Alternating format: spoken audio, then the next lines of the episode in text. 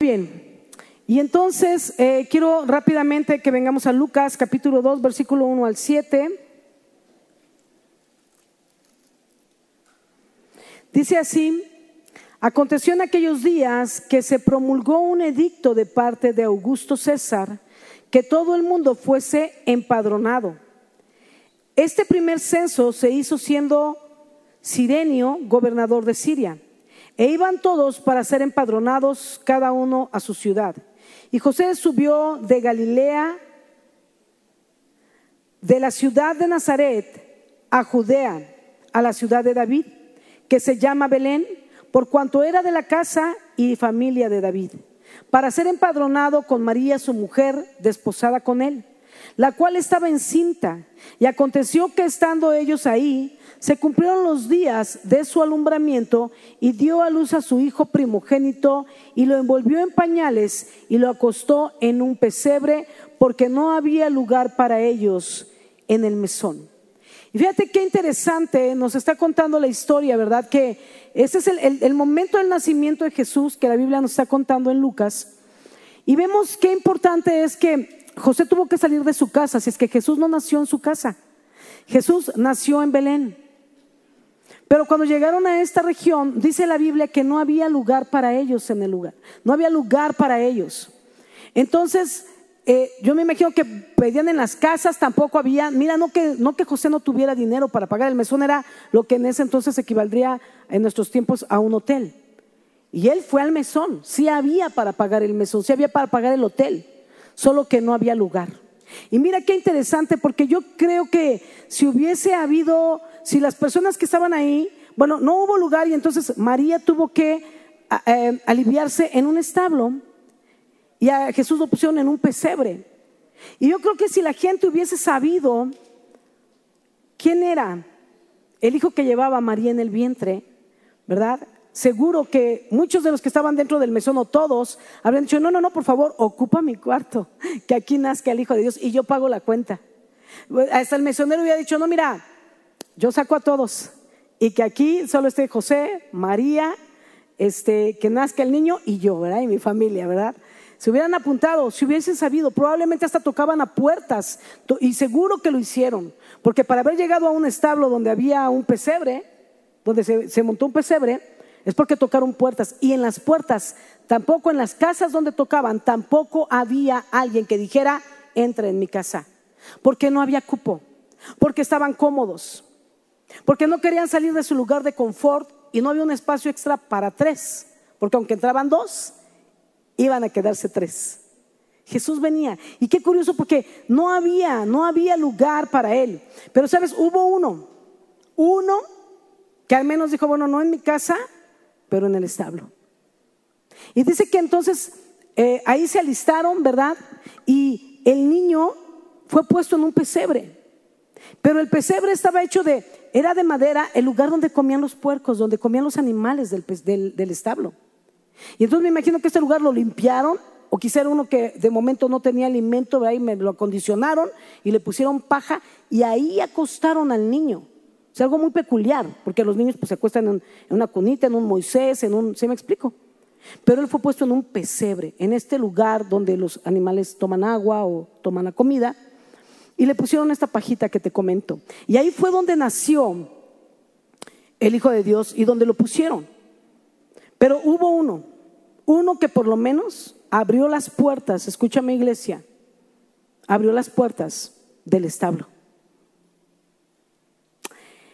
Y quiero que vengamos a Lucas capítulo 2, versículo 8 al 12.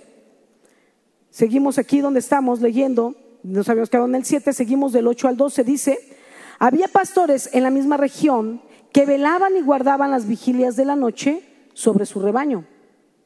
Y he aquí se les apareció un ángel del Señor y la gloria del Señor los rodeó de resplandor y tuvieron gran temor. Imagínate que te rodee la gloria de Dios. Pero el ángel les dijo, no temáis, porque he aquí os doy nuevas de gran gozo que será para todo el pueblo que os ha nacido hoy en la ciudad de David un Salvador que es Cristo el Señor. Esto os servirá de señal. Hallaréis al niño envuelto en pañales, acostado en un pesebre. Fíjate qué interesante porque podemos ver aquí que los primeros en conocer al Salvador fueron los pastores. ¿Y quiénes eran ellos? Era, gente humilde y que tenían un corazón sencillo, humildes de corazón, con sencillez de corazón. Y es importante ver que el ángel les dio un lugar, les da una dirección a dónde ir a buscar al Salvador. Porque les dice, ¿verdad? Vayan, él ha nacido en Belén, y el lugar donde esté la madre, el padre va con el hijo y el niño acostado en un pesebre, porque no es peculiar, a nadie nunca lo habían acostado en un pesebre. Entonces, no, eran como las señas particulares, como decir, porque no era una casa, ¿ves? En la casa de tal, porque no estaba en la casa de nadie, estaba en un establo. Entonces ellos me imagino que buscaron establos, le dieron la señal y entonces dijo, pero en donde encuentres al niño envuelto en pañales, acostado en un pesebre, ahí es la dirección. ¿Me estás escuchando? Ahí es la dirección. Diríjanse. Y entonces dice que los pastores fueron. Di conmigo, les dieron una dirección. Dile al de al lado, les dieron una dirección. Versículo 13 y 14, vamos a seguir, dice el 13 y 14.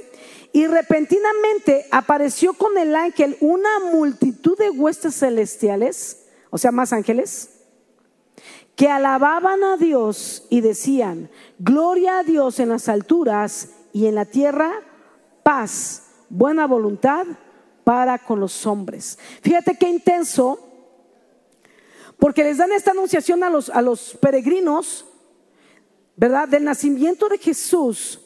Y estos ángeles comienzan a cantarle a Dios, pero anunciándole, este canto era para anunciar a los pastores, y les decían, escuchen, tenemos buenas que darles, paz de parte de Dios y la buena voluntad de Dios para todos aquellos que escuchan este mensaje de salvación, para todos aquellos que reciben al Salvador.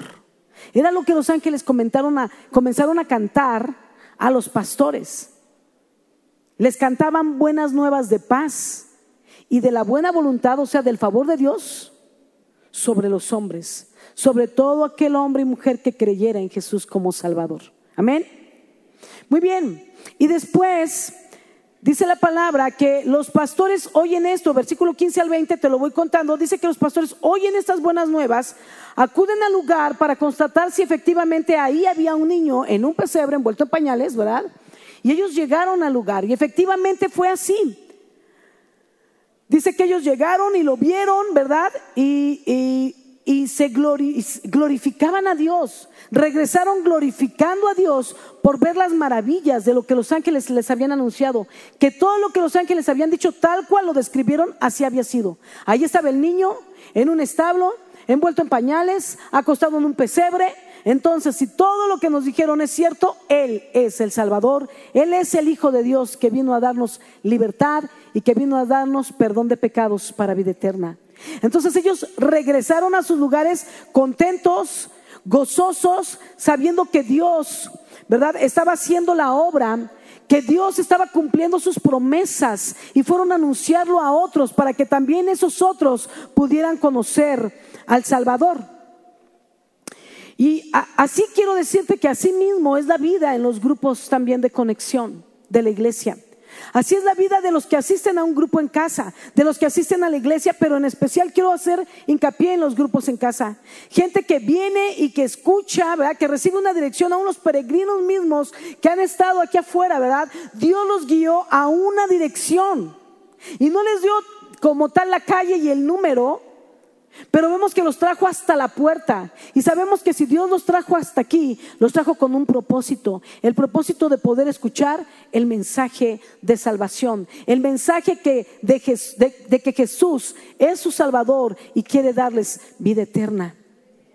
Así es el Señor. El Señor siempre nos va a guiar a una dirección donde podamos escuchar de esa paz que Dios quiere darnos, de esa vida eterna que Dios quiere darnos. Y entonces, lo mismo sucede en los grupos de conexión. Cuando tenemos grupos de conexión, lo que tenemos son direcciones donde podemos enviar a la gente del norte, del sur, del este, del oeste, de esta región, de la Ciudad de México, de otros lugares.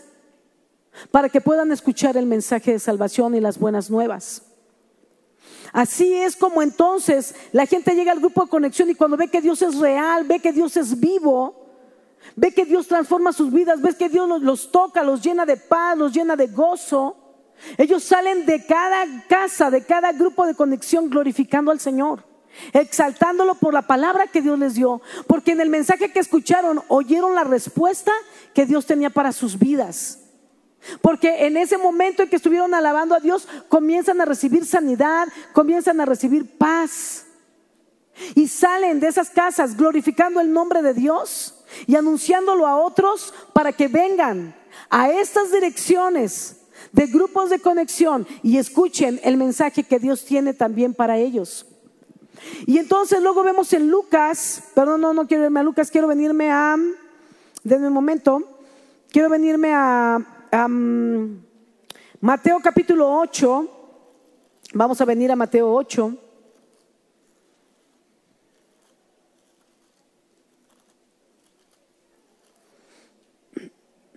Mateo capítulo 8, versículo 19 al 20, en, una ocasión le dicen los discípulos, mira, 8 del 19 al 20, desde el 18 te voy a leer. Viéndose Jesús rodeado de mucha gente, mandó pasar al otro lado. Y vino un escriba y le dijo, Maestro, te seguiré a donde quiera que vayas. Jesús le dijo, las zorras tienen guaridas y las aves del cielo nidos, mas el Hijo del Hombre no tiene dónde recostar su cabeza. Sabes, desde el momento que Jesús nace en un pesebre, no hubo lugar en el mesón para él. No hubo lugar en las casas de ese lugar para él. Y cuando Jesús comienza su ministerio, él predicaba en diferentes regiones. Iba a Cesarea, iba a Galilea, iba a Jerusalén, iba a las diferentes regiones predicando y las multitudes lo seguían porque él no tenía un lugar específico donde estar. Y entonces unos le seguían, otros que ya habían escuchado, a lo mejor ya no le seguían, pero le avisaban a otros, que entonces oían dónde estaba e iban y le buscaban para oír el mensaje de salvación de las buenas nuevas, pero otros que se apasionaban lo seguían a otros lugares, pero otros tenían que volver a sus casas, a sus trabajos y no podían seguirlo. Y entonces estamos viendo aquí que Jesús mismo dice, el Hijo del Hombre las zorras tienen guaridas, dice, y las aves del cielo nidos, mas el Hijo del Hombre no tiene dónde recostar su cabeza. Lo querían seguir. Dijo, yo voy donde tú vayas. Y él le dijo, no tengo casa. ¿A dónde te llevo? ¿A dónde te llevo? ¿Sabes? Cuando Jesús a veces decía, Vamos a, a veces Jesús decía, o la Biblia cuando leemos dice, y hacía como sus misiones y luego decía, y Jesús regresó a casa. Pero cuando tú lees con detenimiento dos, tres ocasiones que dicen los evangelios que Jesús volvía a casa, era la casa del apóstol Pedro. Por eso también cuando dice que llegaron a la casa de Pedro y su suegra estaba enferma y Jesús la sanó. Porque el lugar donde él dormía era en la casa de Pedro. No fue sino hasta que Jesús resucita a los, digo, resucita, no fue sino hasta que Jesús muere y resucita, ¿verdad? Que habiendo hecho el Evangelio, sus doce discípulos que se, convirtieron en los doce apóstoles, es hasta ese momento donde comienza a haber hogares y direcciones específicas para que la gente pudiera asistir y escuchar el mensaje de salvación. Los apóstoles comienzan a predicar llenos del Espíritu Santo, comienzan a tener casas donde puede ser hallado Jesús para aquellos que le buscaban, para aquellos que tenían hambre y que querían seguir escuchando y que querían seguir aprendiendo. Vamos a Hechos, capítulo número 2, versículo 46 y 47. Hechos 2, Versículo 46 y 47 dicen, perseverando unánimes cada día en el templo y partiendo el pan en dónde? ¿Partiendo el pan en dónde? A ver, con más ganas, ¿en dónde? Muy bien. Comían juntos con alegría y sencillez de corazón.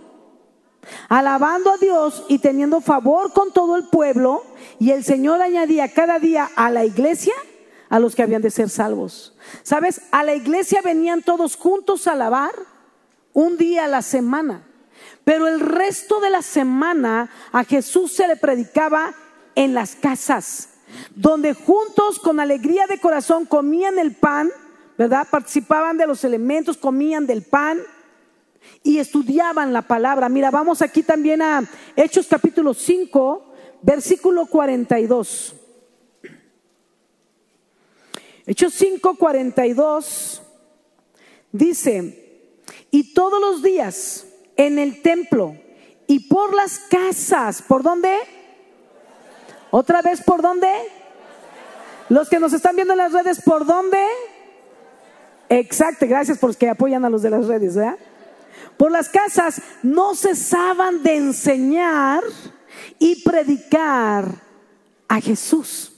Así es que había dos lugares donde se enseñaba y se predicaba. En el templo donde todos iban juntos a alabar y en las casas donde el resto de la semana se estaba enseñando constantemente la palabra, predicando el Evangelio y teniendo así las direcciones donde la gente podía llegar para escuchar del Evangelio, donde la gente que tenía hambre y sed de Dios escuchaba, donde la gente que tenía necesidad de un milagro escuchaba de Jesús, donde la gente que no sabía de un Salvador encontraba a Jesús, donde el pecador podía encontrar paz y descanso y gracia delante de Dios. La oportunidad de una nueva vida como la que Dios nos ha dado a ti y a mí. Amén. Muy bien, y entonces... Eh, Vamos a venir también, bueno, Cornelio te voy a contar rápidamente porque está en, Hechos capítulo número 10, nos cuenta la historia del mismo Cornelio. Dice la palabra que Cornelio era un hombre que hacía oraciones y era un hombre piadoso. Y Dios le habla a Cornelio y le dice, he escuchado tus oraciones, he visto tus ofrendas, he visto tu limosna, he visto tu corazón y veo que tienes un corazón para mí. Te estoy traduciendo rápidamente toda la historia de, de Hechos capítulo 10. Y Dios le dice, por cuanto he visto tu corazón, que me buscas de veras, que tienes hambre de mí, quiero que envíes de tus criados gente que vaya y busque a uno que se llama Pedro, que está hospedado, mira lo que te digo, en la casa de Pedro el curtidor. O sea, era su tocayo. O sea, Pedro, el apóstol, estaba hospedado en la casa de un tal Pedro que era un curtidor, el único curtidor de pieles en ese lugar. Si tú vas a ir al viaje a Israel, vas a conocer la casa de ese Pedro el curtidor, donde Pedro estuvo cuando tuvo la visión tres veces de la tela que bajaba con los animales inmundos. Ahí la vamos a ver, ¿verdad? Muy bien, entonces dice que él tiene esta, eh, esta, esta, esta, esta visión de parte de Dios y van por Pedro. Pero mira qué interesante, quiero hacer hincapié. Le da una dirección a dónde ir a buscar a Pedro. Y llegan estos hombres y tocan, llegan a la casa de Pedro y preguntan por Pedro el apóstol. Y Pedro en ese momento iba terminando de ver esta visión en la azotea mientras le preparaban algo que comer, que estaba en ayuno. Y está viendo esta visión del cielo de un lienzo que bajaba, ahí se abría así delante de él con animales, animales este, inmundos, y, Dios le decía, mata y come. Y Jesús decía, no, yo no, porque nunca he comido animal inmundo, porque era algo que Dios había mandado al pueblo hacía cientos de años atrás. Y así tres veces la visión mata y come, mata y come, mata y come tres veces, ¿no? Para ahorrarnos el tiempo. Y entonces Dios le dice, no llames tú común lo que yo ya he limpiado. Y en ese momento le avisan a Pedro que abajo lo están buscando unos gentiles. Y los gentiles eran gente inmunda para los judíos. No se juntaban entre sí. Los judíos creían que Jesús solo venía para salvarlos a ellos, pero Jesús venía para salvarnos a todos nosotros, para librarnos de nuestros pecados, para perdonar nuestros pecados y darnos salvación a todos nosotros. Imagínate qué intenso. Y entonces eh, le dice, este, cuando él ve esto, que dicen que vaya a casa de Cornelio, que era un gentil también, él entiende por qué la visión. Ok, tengo que ir a casa. Todos digan conmigo, tiene que ir a casa de un gentil. Voltea y dile al lado, a su casa. ¿Verdad? Y ahí va Pedro con, con, los enviados, ¿verdad? Y cuando llega a la casa de Cornelio, dice la historia en Hechos 10, que la casa de Cornelio estaba llena de familiares y amigos que ya estaban esperando que llegara Pedro a darles un mensaje que Dios le había dicho. Así como que prepárense para recibir un mensaje. Imagínate, tú dices, Dios me va a decir algo, no sé qué, pero ya estoy listo. Llamé a familiares, llamé a amigos, porque a todos los que amo quiero que todos ellos conozcan eh, que lo que me va a tocar a mí también les toque a ellos. ¿Estás conmigo? Y Pedro entra. Y cuando los ve, pues él entiende ya el mensaje, imagínate, ¿no? De no juntarte con los gentiles, a cómo Dios planea todo, que a tiempo, mientras le da la visión a Pedro de sí quiero que te juntes con los gentiles siempre, y quiero que vayas a la casa de Cornelio, ya están tocando la puerta abajo para llevarlo a la casa de Cornelio. Así es como obra Dios. A eso se llama también milagro. Porque si Dios no le dice a Pedro, aunque mandó a los mensajeros, Pedro no iba, porque eran gentiles. Pero en ese momento Dios le estaba mostrando el evangelio de salvación para vida eterna por medio de mi Hijo Jesús es para toda la humanidad. Y quiero que se lo den a todos. Fue hermoso. Y entonces ellos llegan a la casa de Cornelio eh, eh, predica, a, predica a Cornelio, le predica a toda su familia, todos reciben a Jesús como su Señor y Salvador, todos se convierten. Y luego vemos, ¿verdad?, cómo eh, sigue avanzando la historia y vemos, vamos a venir ahora a Hechos, capítulo número, déjame ver exactamente.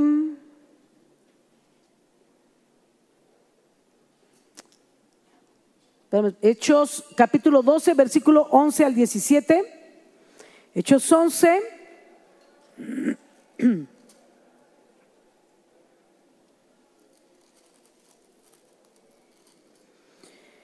Hechos 11, versículo, perdón, Hechos 12, versículo del 11 al 17.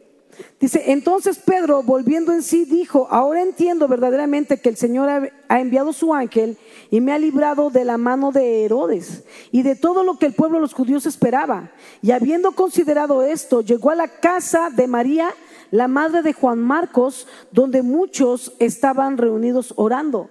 Y estaban orando por Pedro porque a Pedro lo habían apresado, lo habían metido a la cárcel y lo iban a matar por predicar el Evangelio de Jesucristo, por anunciarle a la gente que Jesús era el Salvador. Y lo metieron a la cárcel y lo iban a matar. Pero Dios envió un ángel que lo despierta en la cárcel y que lo saca de la cárcel. Empezó a abrir una puerta y la otra y la otra y, como que cegó, ¿verdad? Cegó, lo hizo invisible a los, a los guardas de tal manera que Pedro sale. Y dice que llega a la casa de María, la madre de Juan Marcos, y dice que en casa de María, digan todos, en casa de María, todos oraban por Pedro. ¿Ves cómo es otra dirección? O sea, Pedro no es como que salió y dijo, ¿y ahora para dónde? Échate a correr, pélate. No fue así, ¿verdad? No fue échate a correr. Él supo a dónde ir porque sabía dónde había una casa donde los hermanos estaban juntos, unánimes, orando. Sabía que había una casa donde se predicaba el Evangelio. Y se dirigió a esa casa. Y cuando llegó, pues ellos asombrados, porque esperaban que, pues, estaban orando que no muriera el día de mañana al, despertar, y Pedro les está tocando en la noche a la puerta. Quedaron maravillados, felices. Pedro les explica lo que el ángel hizo, cómo lo libró de la cárcel. Y, y bueno, le dicen, vete, vete, Pedro, y huye para que no te, no te tomen, ¿verdad? Y escapa Pedro. Pero me impresiona ver que había una nueva dirección la casa de María. Bueno, es que no era una nueva, había muchas casas. Y esa es la casa de María, la madre de Juan Marcos, que también servía predicando el Evangelio. Y él llegó a esta dirección. Repite conmigo, él llegó a una dirección. Luego vamos a venir a Hechos capítulo 16. Y en Hechos 16, versículo 13 al 15, Versículo 13 al 15 dice, y un día de reposo salimos fuera de la puerta junto al río donde solían hacerse las oraciones y sentándonos hablamos a las mujeres que se habían reunido. Entonces una mujer llamada Lidia, vendedora de púrpura de la ciudad de Tiatira, que adoraba a Dios, estaba oyendo y el Señor abrió el corazón de ella para que estuviese atenta a lo que Pablo decía. Y cuando fue bautizada y su familia nos rogó diciendo, si habéis juzgado que yo sea fiel al Señor, entrad en mi casa y posad. Y nos obligó a quedarnos. Fíjate qué interesante porque las mujeres donde se reunían dice que en el río. Pero cuando llegó el apóstol y comenzó a predicar ahí, dice que dice la palabra que predicó a las mujeres y esta mujer Lidia escuchó con tal atención que recibió este mensaje de salvación de Jesús. Y a partir de ese momento dijo, no, si yo he hallado gracia, ahora que le he entregado mi vida a Jesús, quiero que vengan a mi casa y que aquí en mi casa prediquen de Jesús.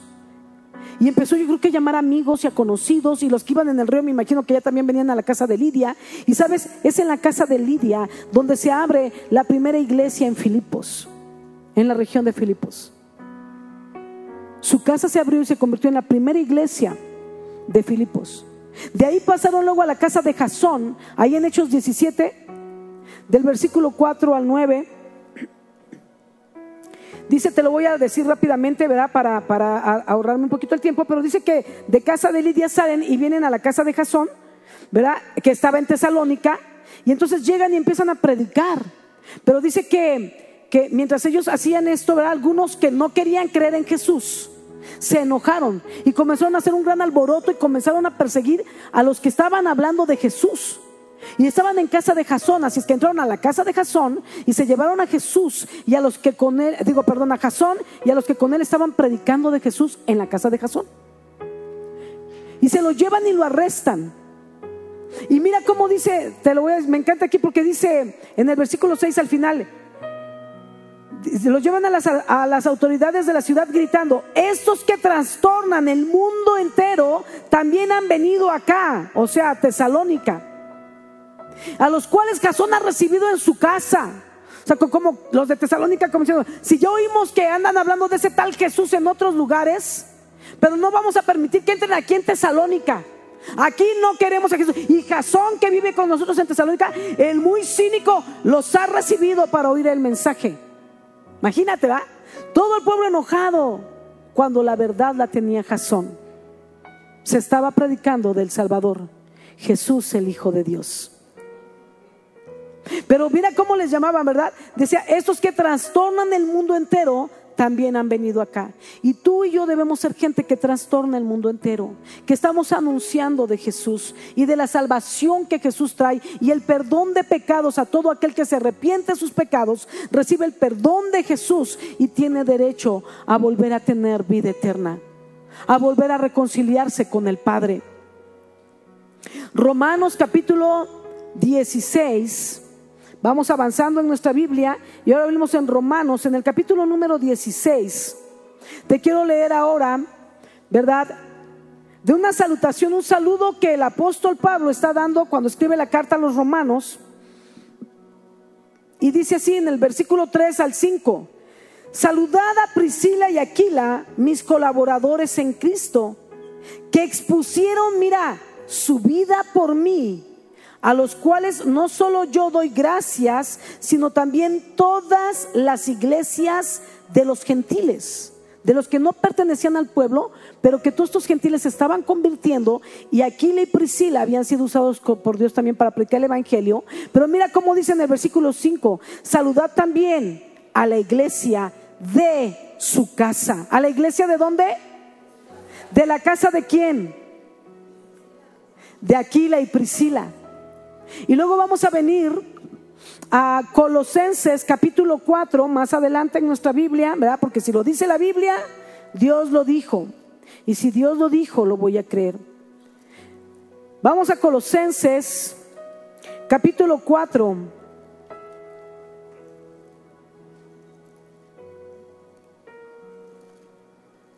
Colosenses capítulo 4, versículo 15, dice así. Eh, otra vez está en las salutaciones de su carta final a los colosenses y manda saludos el apóstol Pablo y dice, saludad a los hermanos que están en la Odisea y a ninfas. Ninfas no eran muchas, ninfas es el nombre de una persona. Y salúdenme a ninfas y a la iglesia que está en su casa. Ninfas era otra persona que tenía una iglesia en su casa porque los hermanos, aparte de congregarse en la iglesia, se congregaban en la casa de ninfas. A la iglesia iban juntos a adorar, pero en las casas se predicaba el evangelio y se estudiaba la palabra. ¿Sabes? Hoy en día Jesús ha usado, así como empezó a usar estas casas, al principio cuando él nació, él no tenía un lugar donde nacer. Pero cuando empezó su obra, la gente comenzó a abrir sus casas, donde los apóstoles, donde los discípulos pudieran predicar y enseñar el Evangelio, aun cuando tenían que huir, aun cuando los perseguían, aun cuando los metían a la cárcel por creer en Jesús. Y hoy en día Jesús sigue usando casas, casas para que puedan conocer de Él, para que puedan conocer de su nombre.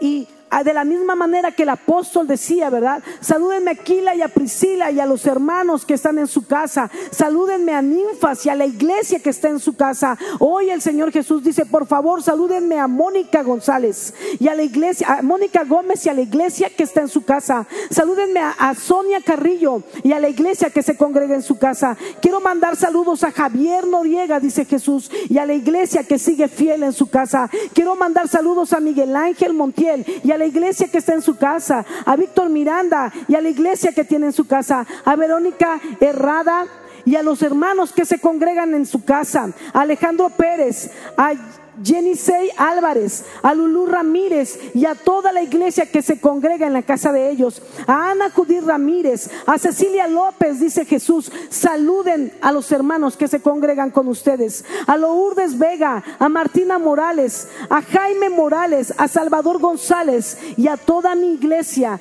que se congrega en su casa. Saluden a Guadalupe Covarrubias, a Nancy Zaragoza, a Margarita Vázquez, Antonio Ponce, a Ivonne Rodríguez y a mi iglesia que sigue permaneciendo fiel, congregándose en su casa. Manda saludos a todos los anfitriones que han decidido abrir las puertas de su casa para que este nuevo año comience a llegar la iglesia a sus casas. Y dice, mando un saludo a Susana Manzano, a Elizabeth López, a Débora García, a Mar Caballero, a Mónica Martínez, a Miridiana Galindo, a Paula Arellano, a Noé Barrios, a Michelle Márquez, a Janet Beltrán, a Lourdes Ferraes, a Claudia Galván, a Margarita Moreno, a Gaby Ortega, a José Luis Poncel. Mando saludos a Mari Rosa y también salúdenme a Tania Plasencia. No olviden dar mis saludos a Wendy Ordaz, a Sharon Iturriaga, a Sandra Portilla, a Vicky y a Raúl, a Samantha Ruiz, a la familia de Claudia Pérez, a Alejandra Barrios y su familia y a los miembros de la iglesia que pronto se van a congregar en su casa. Así el Señor saluda a la iglesia que se congrega en casas, que asiste a reuniones de casa. Pero sabes, estas reuniones no son suficientes. Dios sigue buscando gente que tenga un corazón dispuesto para abrir su casa para que Jesús tenga nuevas direcciones a dónde dirigir a la gente que tiene hambre y sed de Él. A la gente que necesita huir de la salvación, a la gente que necesita un milagro de sanidad, a la gente que necesita oír esperanza, que necesita recibir fortaleza y consuelo. Y Él está tocando mesones todavía, tocando en casas de personas que quieran abrir sus hogares para que Él pueda entrar y no solo morar allí, pero establecer su reino ahí. Y que como ocurría con los ángeles cuando cantaban, ¿verdad? Cuando nació Jesús, paz y buena voluntad de parte de Dios para los hombres, para aquellos que creen en Jesús. Así cuando tú abres tu casa para el Señor, estás atrayendo a tu casa paz y la buena voluntad de Dios para tu familia y para todos tus amigos y vecinos que puedan llegar y conocer el Evangelio de Salvación. Así que yo quiero terminar este tiempo invitando a la iglesia y aún a la iglesia que nos está viendo a través de las redes, a los hermanos que han llegado hoy, a que puedan tomar una decisión, que puedan entender que la vida cristiana no es solo recibir a Jesús como Señor y Salvador, pero es entregar todo lo que somos y lo que tenemos a su servicio. Y Jesús necesita casas para que gente del norte, del sur, del este y del oeste tengan cerca de su región, cerca de su zona, un lugar, un lugar de refugio, de paz, de bendición, donde puedan escuchar el Evangelio donde puedan ver a hermanos de la fe que creen en Jesús y puedan ser consolidados, abrazados, orados, cubiertos en oración, en bendición, que estén al pendiente de ellos y de sus necesidades. Él está buscando nuevas casas, porque las que hay no son suficientes. Así que yo quiero animarte, iglesia, si tú aún no te has animado a abrir la puerta de tu casa al Señor, hazlo. Ya un día le abriste la puerta de tu corazón para que entrara en ti, pero eso no es suficiente. Eso es solo para ti. Pero ¿qué de los demás? que no han escuchado. Alguien un día te compartió a ti y es tiempo que nosotros devolvamos el favor y podamos abrir nuestras casas para que muchos, muchos, multitudes puedan recibir a Jesús como Señor y Salvador. Amén. Quiero terminar este tiempo con una oración especial. Quiero orar por los peregrinos que han entrado hoy aquí al auditorio y que Dios tiene un mensaje especial para ustedes. Él ha visto sus oraciones, Él ha visto sus lágrimas y nunca las ha dejado caer por tierra. Él las ha sostenido en su mano y ha escuchado sus necesidades, sus peticiones y ha visto como con Cornelio, que leíamos de la Biblia, Él ha visto el corazón de ustedes, sus limosnas, sus ofrendas y ha escuchado sus oraciones y las necesidades que tienen. Y Él hoy les dio una dirección. Así como los, los, los, pastores fueron guiados por la estrella de Belén, los magos fueron guiados por la estrella de Belén, ¿verdad? Así con señal de ahí donde está el pesebre y el niño envuelto, no les dio la dirección específica Oriente 171, número 136 pero los trajo por esta calle, los guió por este camino y pasaron por esta puerta. Y alguien afuera te dijo, hay un mensaje especial para ti. Y este es el mensaje que Dios te ama tanto y ha escuchado tus oraciones, que dio a su único Hijo, Jesucristo, para que viniera a la tierra y haciéndose hombre, muriera en una cruz sin pecado, para pagar ahí por los pecados de todos nosotros. De esa manera podernos lavar y reconciliar nuevamente con Dios para tener vida eterna. Así es que una vez más, Jesús está tocando la puerta del mesón, pero en esta ocasión es la puerta de tu corazón.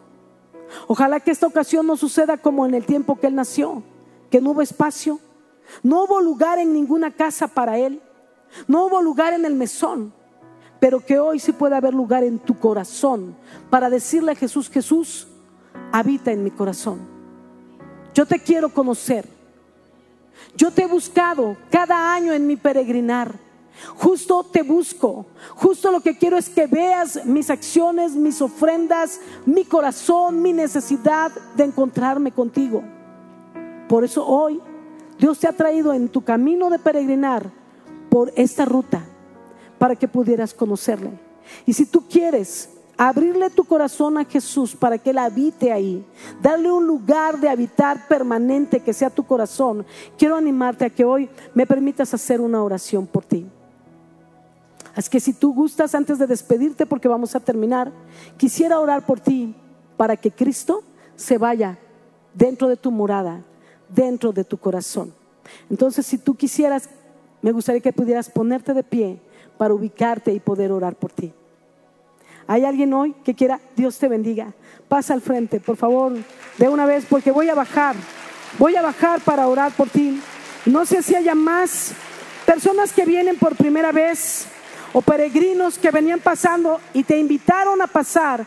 Yo quiero invitarles y a los que van entrando, si gustan pasar adelante, vas a dar un aplauso a los peregrinos que están entrando. Gloria a Dios por sus vidas. No es una casualidad y no es una coincidencia que estén aquí hoy. Pasen, por favor, pasen adelante. Nos da gusto que estén aquí. Pasen, pasen. Pásalos aquí, Vicky. Ven, hija, siéntate aquí adelante también. Aquí, así es. Dice la palabra que los primeros lugares van a ser, ¿verdad? Para aquellos que tienen un corazón para Jesús. Aquí tenemos más lugares. Pasen, por favor. Gloria al Señor.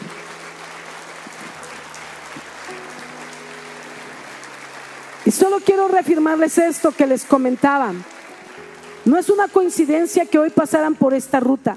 No sé si siempre ha sido su ruta, siempre han pasado por esta misma calle o quizá por diferentes rutas, pero hoy les tocó esta ruta. Porque hoy Dios tenía un plan y un propósito. Cuando Dios guió a los pastores a conocer a Jesús, cuando Jesús nació, Dios les habló a través de un ángel y envió una estrella que los guiara a donde estaba Jesús en el pesebre, para que conocieran a Jesús su Salvador. Hoy no vieron una estrella, solo caminaron por esta ruta. ¿Sabes quién es? Es el Espíritu Santo, dice la Biblia, el que guía nuestro caminar cada día. Y fue el Espíritu Santo quien guió sus pasos hasta este lugar. Y les trajo esta dirección con el deseo de que ustedes pudieran saber que Él les ama con todo su corazón, que ha visto su peregrinar por años, que ha visto la manera en que ustedes le buscan y lo anhelan y tienen un espacio aquí en su corazón para que Él habite y quiere que sepan que Él quiere habitar ahí. Que a Dios no le importa el nivel de pecados que hemos cometido, porque todos fallamos, todos hemos pecado. Por eso mandó a Jesús a morir en una cruz para salvarnos, porque todos habíamos pecado y nadie podíamos salvarnos. Jesús vino y se hizo hombre para morir en una cruz y ahí pagó por tu culpa y por la mía, por tu culpa y por la de ella, por tu culpa y por la de él, por la culpa de cada uno de nosotros. Y si él ya pagó por la culpa, ¿qué nos condena? ¿Quién nos acusa? Jesús pagó la deuda de nuestros pecados para que podamos tener oportunidad de volver a Dios, lavados y perdonados por Jesucristo para poder tener vida eterna. Yo sé que toda la vida te has hecho esta pregunta, ¿dónde me voy a ir cuando me muera? Eso lo determinas tú. Porque Dios preparó que todo aquel que cree en Jesús como su Señor y Salvador, todo aquel que cree en el Hijo de Dios, Dios le va a dar vida eterna. Entonces, ¿quién determina quién va a la vida eterna?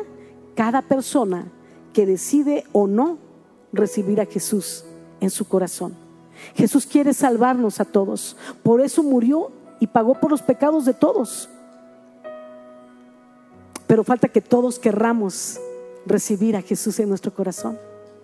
Entonces yo quiero en esta hora para terminar, si tú quieres recibir a Jesús como tu Señor y Salvador, si tú crees que Él guió tus pasos a este lugar para que conocieras y supieras que Jesús ya pagó por tus pecados, que ahora todos tus pecados, sin importar el nombre del pecado, te han sido perdonados, porque Jesús te quiere reconciliar con su Padre Dios para que tengas vida eterna y tú quieres este regalo de la vida eterna, quiero animarte a que te puedas poner de pie y venir y hagamos juntos esta oración.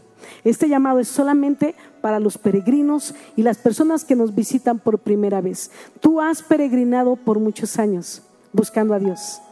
Te trajo aquí para que sepas que te ha escuchado y que Jesús su Hijo es tu Salvador para que tengas vida eterna.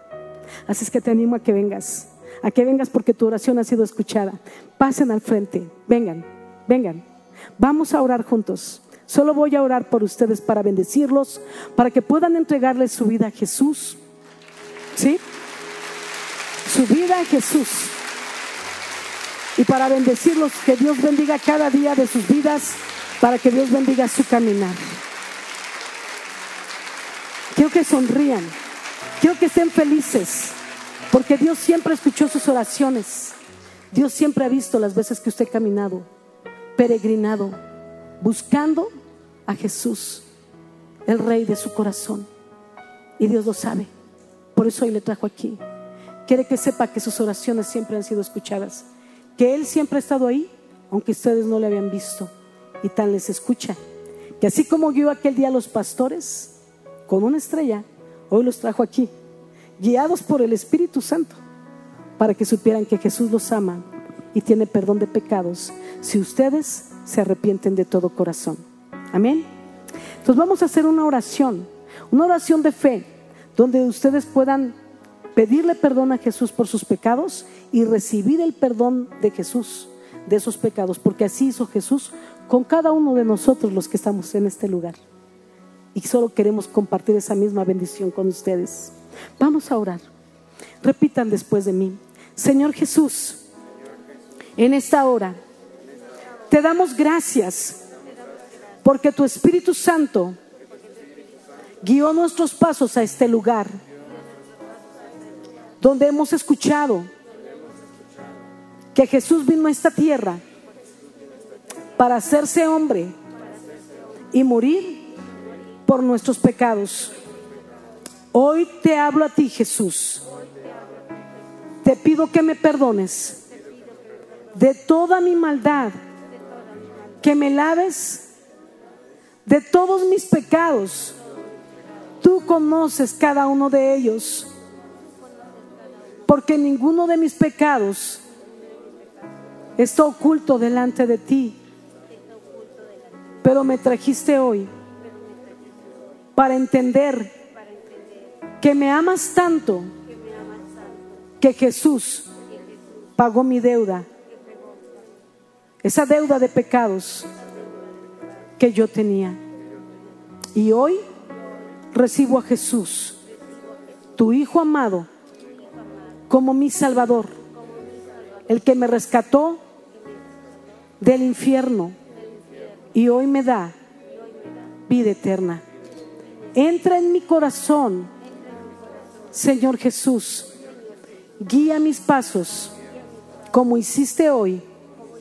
Guíalos cada día de mi vida. Llévame a salvación y guíame para llevar a toda mi familia a tus pies, a esa salvación que tienes para ellos también. Hoy te reconozco como mi Salvador. Amén.